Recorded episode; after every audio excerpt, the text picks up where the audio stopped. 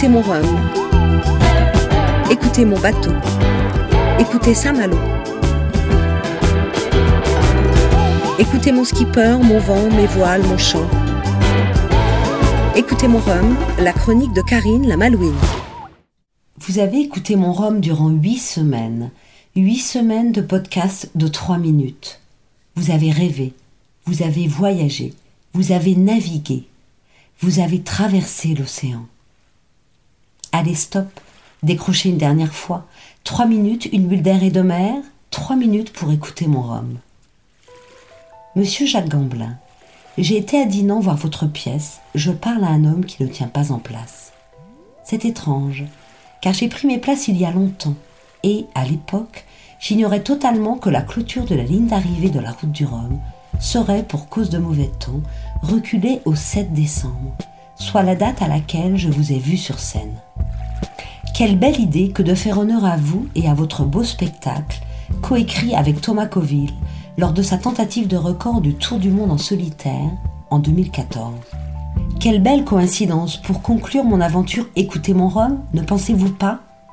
Monsieur Gamblin, j'ai écouté vos échanges avec Thomas Coville, celui d'avant, ai-je envie de préciser, celui d'avant qui est pourtant le même Thomas qui, lors de cette dernière édition, s'est arrêté à la Corogne pour réparer son bras de liaison, puis est reparti sans plus aucun espoir de victoire, sans aucune pression de compétition.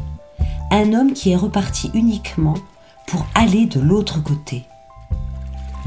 En 2014, le marin et ami vous envoyait un SMS.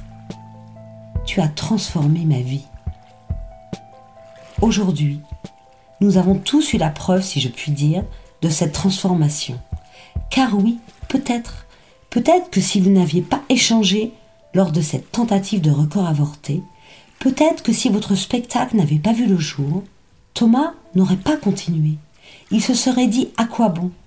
À quoi bon repartir pour un échec? À quoi bon alors que toute chance de victoire est envolée? Mais voilà, cette année, Thomas a troqué son costume de compétiteur pour celui d'un homme. Un homme comme vous en êtes un sur scène, un homme qui est reparti pour le seul plaisir d'être en mer, comme vous êtes sur scène pour le seul plaisir de jouer et de partager, pour être et exister simplement en tant qu'homme.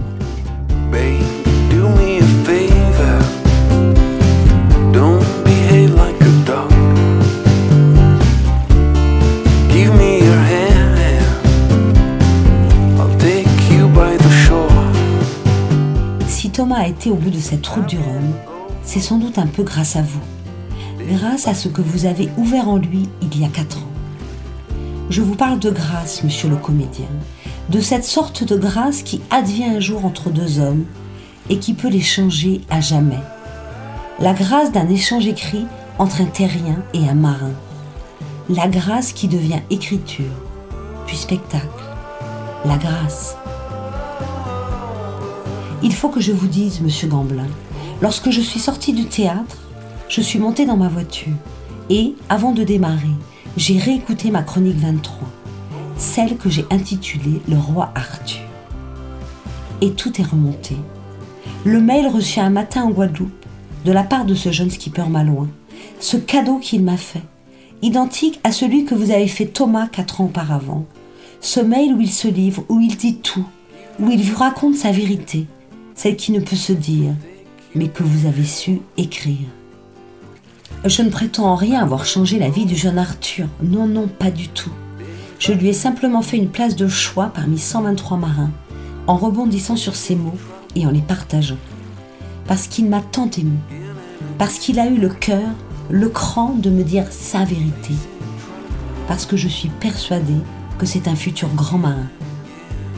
Voilà, c'est une jolie manière de terminer. Une boucle qui se referme avec des encres Libre à vous d'entendre encre ANCRE ou bien encre ENCRE. Des encres à terre pour ceux qui sont en mer. Pour ceux qui ne tiennent pas en place. Thomas Coville, Arthur Hubert.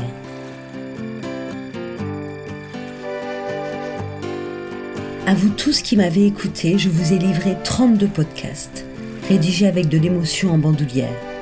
Certains jours, j'ai écrit avec joie et gratitude. Certains jours avec les larmes aux yeux la voix qui tremblote. L'inspiration survenait parfois en un clin d'œil. Les jours gris, je me suis fréquemment reposée sur les mots des marins. Les mots M-O-T-S, mais aussi les mots M-A-U-X. Les mots sur l'eau sont tellement plus forts et intenses que les mots à terre. Ils peuvent transformer des vies. Ce n'est pas rien. Un bateau, un homme, un océan.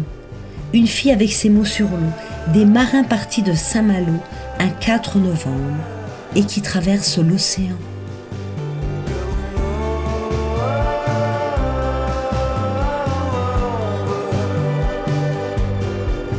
Ce soir, vendredi 14 décembre, aura lieu au Nautique de Paris la remise des prix de la 11e édition de la Route du Rhum. C'est bel et bien fini. Je n'y serai pas. Je suis restée sur les bords de la Rance et je vous tire ma révérence.